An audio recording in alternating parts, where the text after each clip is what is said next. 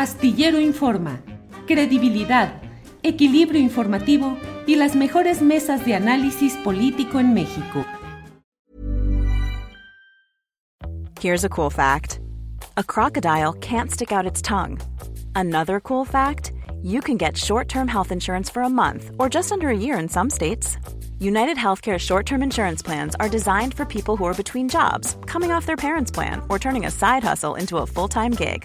Underwritten by Golden Rule Insurance Company, they offer flexible, budget friendly coverage with access to a nationwide network of doctors and hospitals.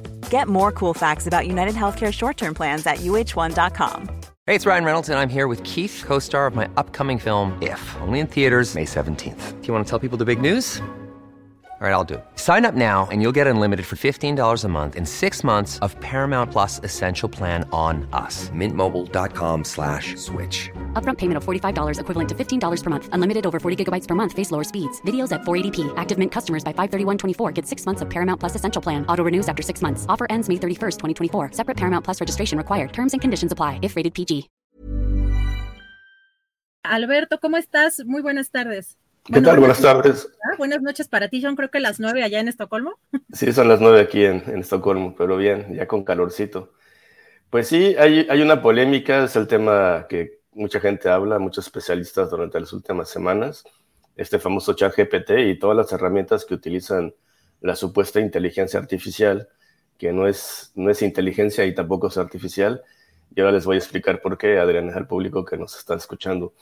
Estos sistemas son muy viejos. Eh, el, más famoso fue un programa que se llama ELISA, que nació en los años 70, que era un chat que cuando tú le preguntabas algo, te respondía lo mismo que acababas de preguntar, pero de esa forma iba aprendiendo de las respuestas que la gente necesitaba.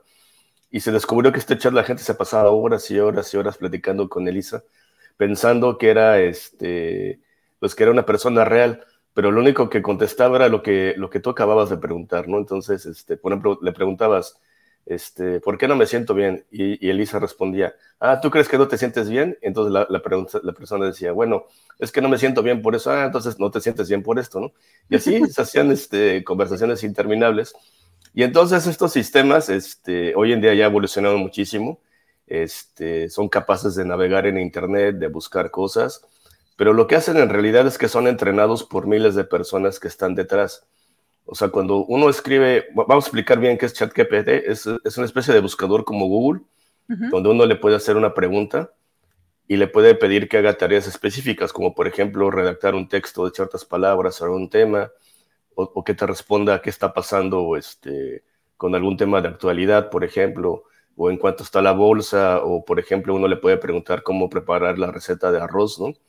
Entonces lo que hace ChatGPT es que busca en una enorme base de datos que llega hasta 2021, que es prácticamente todo Internet, y lo que hace es hacer lo que uno haría al buscar este, algo, pero en milisegundos. O sea, uno se mete a una página, busca una receta, se mete a otra, se mete a otra, hasta que uno este, de alguna forma se convence de la respuesta que uno está buscando. Pero este proceso lo hace muy, muy, muy rápido ChatGPT, o sea, parece que es instantáneo. Pero esto... Alberto, déjame te interrumpo para, para los que no, digamos, o las personas que no están muy habituadas a, términos tecnológicos y ponerlo en algo quizá un poco más eh, común. Digamos que este chat GPT es como si fuera una especie de Google, pero que eh, pues va muy dirigido a una tarea muy concreta que no te despliega una serie de búsquedas, sino te, te la, digamos, la búsqueda o la pregunta la resume este, solamente en una, en una cuestión específica, en una tarea específica. Así es, por ejemplo, si uno le pregunta, eh, por ejemplo, ¿qué es el sistema respiratorio? Eh, te escribe un texto de 500 palabras donde utiliza muchas fuentes de información como la Wikipedia, textos científicos, y te hace un texto de tal forma que tú lo puedas entender. Pero el peligro de estas herramientas es que ya se ha descubierto que muchas de las respuestas parecen coherentes, pero no son coherentes, o sea, eh, da mucha información errónea. Y el problema que está causando es que muchos estudiantes, muchos alumnos están usando ChatGPT para hacer sus tareas en la escuela. Entonces muchas de estas respuestas no tienen ningún sentido y está empezando a generar problemas en varios países que de hecho ya lo prohibieron en varias universidades, porque justamente a veces es capaz de atinarle a preguntas muy complejas, por ejemplo, exámenes de universidad, pero a veces se, equivoca este, fatalmente, ¿no? Entonces es una herramienta que, tiene un, buen futuro, pero por ahora no es tan inteligente como nos dicen, porque para que te dé esas respuestas, ya pusieron a trabajar a miles de personas detrás, o sea, personas te responden a personas y esas respuestas son agrupadas, son sistematizadas de alguna forma. Si, si alguien vuelve a preguntar lo mismo, esa respuesta te va, a, te va a llegar de nuevo un poquito mejorada, ¿no? Pero ahorita eh, la, la, propia computadora, el propio software no es capaz por sí mismo de determinar qué es importante. Lo están entrenando cientos de miles de personas en países pobres. Hay un reportaje de la BBC que muestra cómo desde Bangladesh y de países pobres, estas empresas contratan un montón de gente para que respondan esas preguntas que tú haces a ChatGPT y, y se vayan ahí clasificando esas respuestas, ¿no? Entonces ahora ChatGPT solamente es una forma de, de, buscar más rápido, pero son respuestas que alguien más ya hizo, o sea, alguien que, que, otra persona como tú ya hizo. El problema va a ser, Adriana, cuando estas máquinas sí sean capaces de buscar respuestas por sí solas, pero por eso faltará como unos 20 o 30 años, ¿no? Pero sí estamos ante un gran desafío porque va a cambiar mucho, eh, pueden desaparecer muchas profesiones, por ejemplo, los abogados, los diseñadores, los programadores. Es sorprendente porque a veces cuando le pides que te desarrolle, por ejemplo, texto legal, una carta poder, por ejemplo, es capaz de redactarla y con los espacios que tienes que llenar, ¿no? Entonces muchas solicitudes de abogados pues no van a, no van a tener sentido, ¿no? Puede redactar un amparo, por ejemplo, ¿no? Pero sí hay que tener mucho cuidado porque hay veces hay palabras que utiliza que parecen coherentes, pero no lo son. Y lo que está haciendo mucha gente simplemente es copiar y pegar esa respuesta y hay que tenerle todavía un poquito más de, de cuidado, ¿no? Porque es un sistema que se está entrenando, pero sí, sí es muy peligroso. Hay muchos sistemas de... Eh, ChatGPT tiene un hermano que se llama DALI uh -huh. y ese programa es capaz de hacerte una imagen. Por ejemplo, si le pides que eh, dibuje a López Obrador en la cárcel, es capaz de usar una foto, ponerle otras las rejas y parecer que la imagen sea real. Pues es Pero lo que veces... vimos con Trump, ¿no? Es lo que vimos eh, supuestamente que lo estaban deteniendo cuando todavía no era así, ¿no? Exactamente, lo, lo, este, lo vimos con la imagen del Papa, con esta chamarra blanca bailando rap, ¿no? Y haciendo skate, también eh, Donald Trump siendo detenido. Pero los errores que comete esta inteligencia artificial es que a la hora de recortar las imágenes y pegarlas, a veces le pone cuatro manos, a veces le pone cuatro dedos o tres orejas, ¿no? Entonces, esos son los signos que todavía se pueden este, identificar, pero la forma en cómo esta inteligencia crea estas imágenes es, porque pusieron a muchos diseñadores gráficos a enseñarle cómo editarlo. O sea, no es que la máquina lo haga por sí sola, sino que, por ejemplo, cuando le pides, créame una imagen de Calderón eh, siendo detenido, lo primero que va a buscar es una foto de policías, luego una foto de Calderón, luego las va a recortar y luego las va a pegar de acuerdo a cómo le enseñó un diseñador gráfico que fue contratado por la empresa, ¿no? Entonces, esos procesos que son casi perfectos, pues cometen errores porque todavía es, estas máquinas pues no entienden que un humano no puede tener tres manos o no puede tener tres ojos, ¿no? Entonces es muy, este, es muy interesante el camino que está llevando. Sí ha causado mucha sorpresa. Yo, francamente, la primera vez que lo usé estaba un poco asustado porque fue capaz de escribir un código completo, pero a la hora de ejecutarlo no funcionaba, pero sí parecía correcto, ¿no? Entonces, uh -huh. la gente debe entender que estas herramientas van a ser muy útiles, sí van a cambiar muchas profesiones, muchas profesiones van a desaparecer. Por ejemplo, es, es ChatGPT es muy capaz de crear boletines muy rápidos. O sea, si le pides ahorita, hazme un boletín sobre el incendio de la central de abastos, es capaz de redactarlo, pero con información que está disponible el día de hoy, ¿no? Entonces, este, no, es, no es que sea redactor por sí mismo, sino que aprendió de lo que mucha gente que fue contratada para entrenarlo durante años y es ahora que lo lanzan comercialmente uh -huh. y por eso parece que es tan inteligente, pero en realidad son búsquedas que otras personas ya hicieron, ¿no? Y que siguen haciendo para alimentar este sistema. Es como si te mostrara un robot y tuviera un enano dentro, ¿no? O sea, es lo que realmente es ChatGPT. Pero en algún futuro, en unos 20 años o 30 años, sí, sí van a ser capaces estas máquinas de, de poder buscar y de crear información y ahí vamos a tener un reto cuando decidan pues que están siendo explotados o cuando tomen conciencia eh, ese fenómeno se le llama singularidad. Muchos científicos, por ejemplo, Elon Musk y muchos científicos recientemente lanzaron una carta pidiendo que se retrasara el desarrollo y lanzamiento de estos programas, porque falta mucho revisarles, o sea, falta mucho de que se perfeccionen, pero también están causando muchos problemas, ¿no? Este, ya muchas empresas han despedido mucho personal para que estas inteligencias se encarguen de la atención al cliente, se encarguen de trámites menores, algunos países, como en Brasil, están considerando usar ChatGPT para los procesos legales simples, ¿no? Amparos, pequeños trámites legales. Entonces sí va a causar una revolución, pero creo que como sociedad tenemos que decidir si conviene tanto. Hey, it's Ryan Reynolds and I'm here with Keith, co-star of my upcoming film If, only in theaters May 17th. Do you want to tell people the big news? All right, I'll do it. Sign up now and you'll get unlimited for $15 a month in six months of Paramount Plus Essential Plan on us. Mintmobile.com slash switch. Upfront payment of $45 equivalent to $15 per month. Unlimited over 40 gigabytes per month. Face lower speeds. Videos at 480p. Active Mint customers by 531.24 get six months of Paramount Plus Essential Plan. Auto renews after six months. Offer ends May 31st, 2024. Separate Paramount Plus registration required. Terms and conditions apply if rated PG. I'm Sandra, and I'm just the professional your small business was looking for. But you didn't hire me because you didn't use LinkedIn jobs. LinkedIn has professionals you can't find anywhere else, including those who aren't actively looking for a new job but might be open to the perfect role, like me.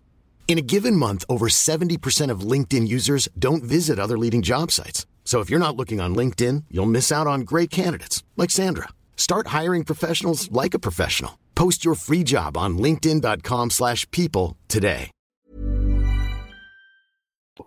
O sea, no, no se va a poder detener esta tecnología, pero sí tenemos que debatir qué vamos a hacer con tanta gente que va a perder el trabajo, Adriana, que creo que es el principal peligro a, co- a corto plazo.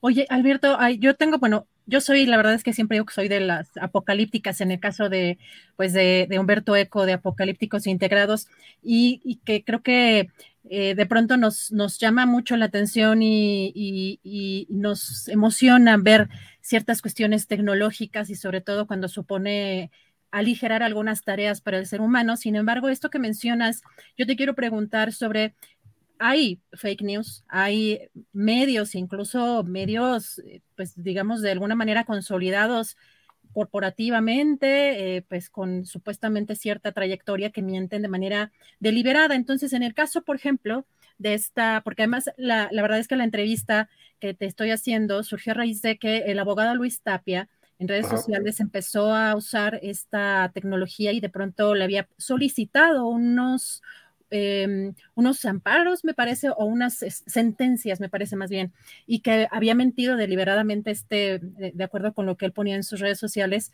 eh, esta tecnología, por lo cual me llamó mucho la atención. Entonces, ¿cuál es la manera en que discrimina o que selecciona? ¿Se sabe, eh, digamos, esa parte de, pues no sé si sean los algoritmos o los códigos, se sabe cómo selecciona, con base en qué selecciona?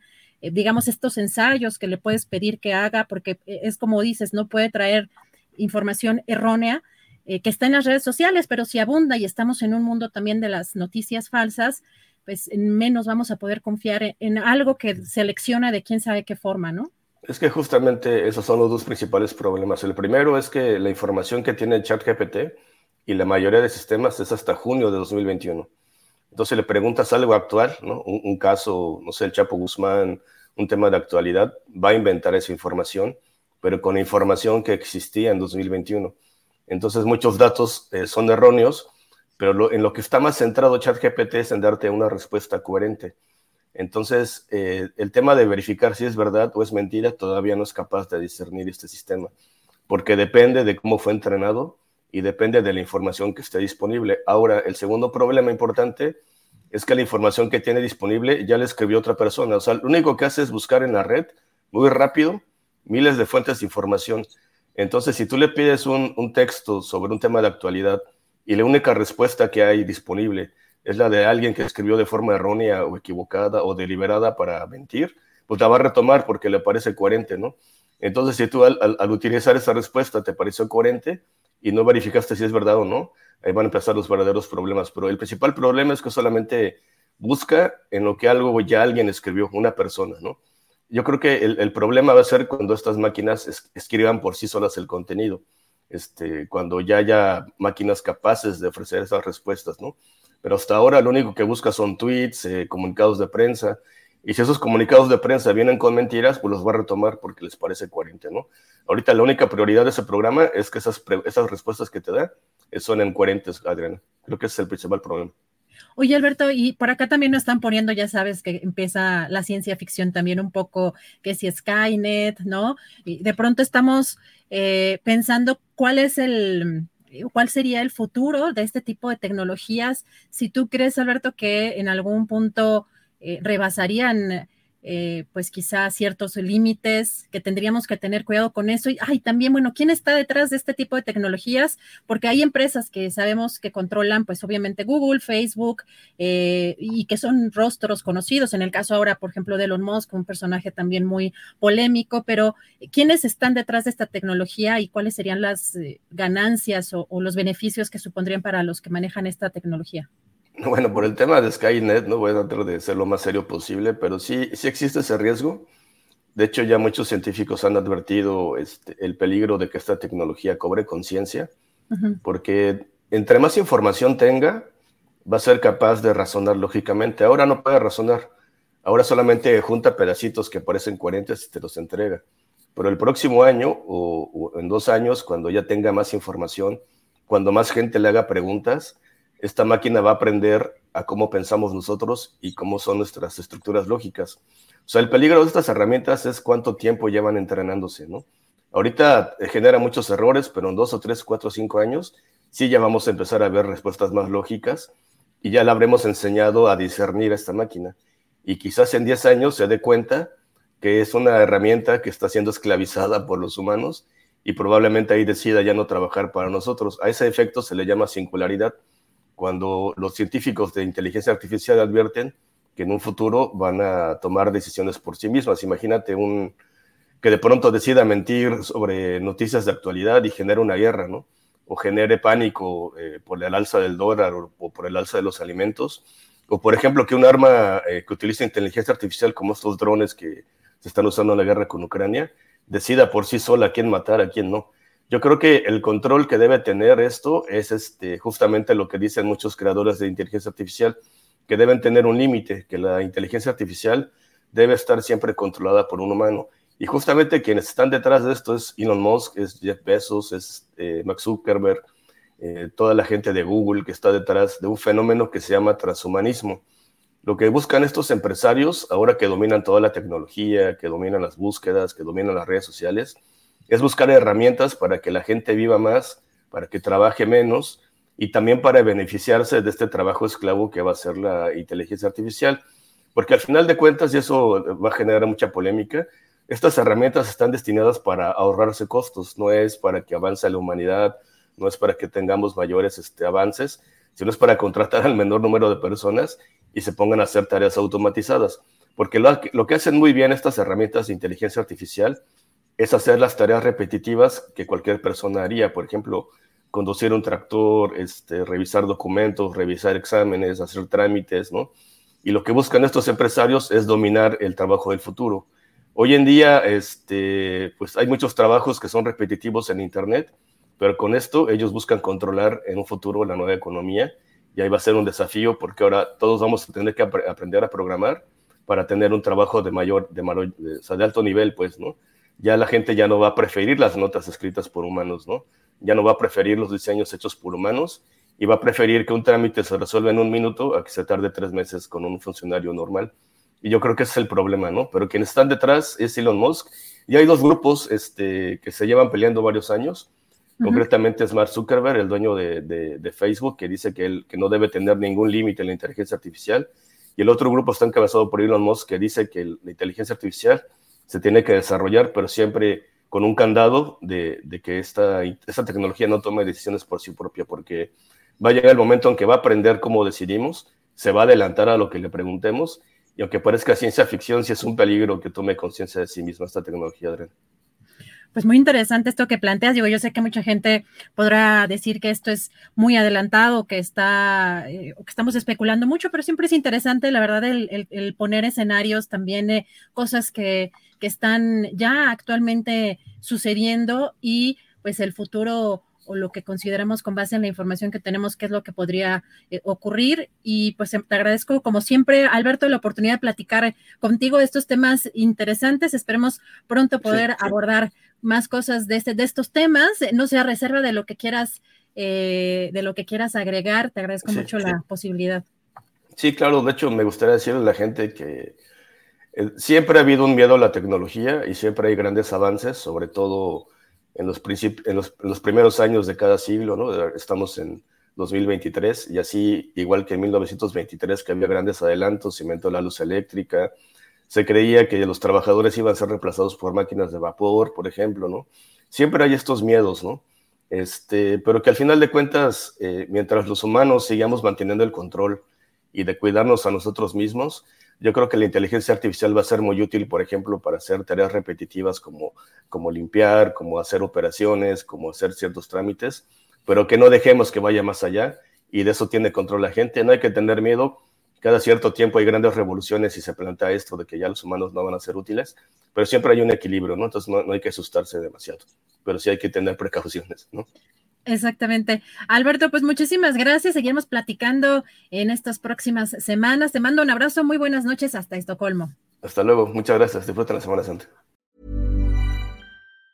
Even on a budget, quality is non-negotiable. That's why Quince is the place to score high-end essentials at 50 to 80% less than similar brands. Get your hands on buttery soft cashmere sweaters from just 60 bucks, Italian leather jackets, and so much more. And the best part about Quince, they exclusively partner with factories committed to safe, ethical, and responsible manufacturing. Elevate your style without the elevated price tag with Quince. Go to quince.com slash upgrade for free shipping and 365-day returns. Hola, buenos días, mi pana. Buenos días, bienvenido a Sherwin Williams. ¡Ey! ¿Qué onda, compadre? ¿Qué onda? Ya tengo lista la pintura que ordenaste en el ProPlus app. Con más de 6.000 representantes en nuestras tiendas listos para atenderte en tu idioma y beneficios para contratistas que encontrarás en aliadopro.com. En Sherwin Williams somos el aliado del PRO.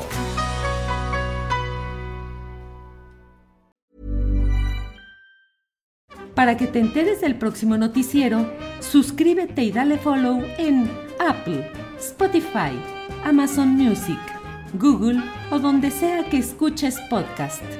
Te invitamos a visitar nuestra página julioastillero.com.